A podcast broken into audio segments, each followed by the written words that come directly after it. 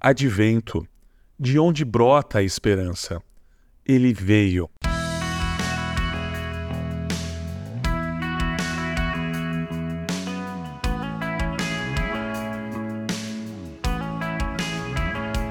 Aqueles que aguardavam a vinda do Messias não tinham uma ideia exata de como isso aconteceria, apesar de estarem cheios de expectativas. O Filho de Deus, o Supremo sobre toda a criação, aquele que por meio de quem todas as coisas foram criadas, que existia antes de todas as coisas e mantém tudo em harmonia, que é o princípio, o primogênito, em quem habita toda a plenitude, como descreve o poema lá de Colossenses, capítulo 1, do verso 15 ao 19, viria para nos salvar. Era mais provável que ele viesse em glória e majestade, que manifestasse seu poder e redimisse toda a criação com seu braço forte. Ele, porém, assumiu a nossa carne e nasceu como um bebê. Ele veio em fraqueza e vulnerabilidade, esvaziou-se a si mesmo, assumiu a forma de servo e nasceu como ser humano. Jesus humilhou-se e foi obediente até a morte e morte de cruz, como diz lá em Filipenses capítulo 2, versos 7 e 8.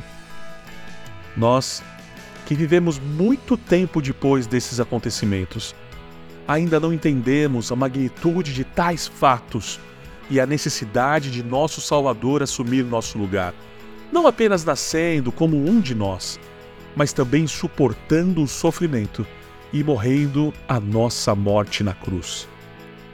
Além disso, trazemos expectativas acerca de quem Ele é e do que Ele pode fazer em nosso favor. É possível que compreendamos em parte essa grandeza. Hoje, por meio de Jesus, participamos da reconciliação com o Pai, da salvação e da regeneração estendida a nós. Contemplamos, ainda que em parte, seu poder e majestade somos convidados a entregar nossas expectativas e celebrar nosso Senhor e Salvador Jesus Cristo. Juntos, em família e em comunidade, dobramos nossos joelhos e declaramos que não há outro como Ele, não há outro nome nem outro Senhor. Quem faria coisas semelhantes a essas? Quem invadiria a realidade, quebraria nossas expectativas? Hoje, celebramos o nascimento de Jesus e o cumprimento das promessas do Pai de que ele enviaria o Salvador. Ele veio. Celebramos o Deus que transforma a morte em vida, o mal em bem, nos reconcilia consigo mesmo e faz novas todas as coisas.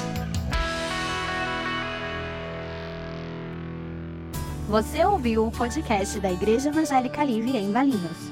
Todos os dias, uma mensagem para abençoar a sua vida. Acesse www.ielve.org.br ou procure por IEL Valinhos nas redes sociais.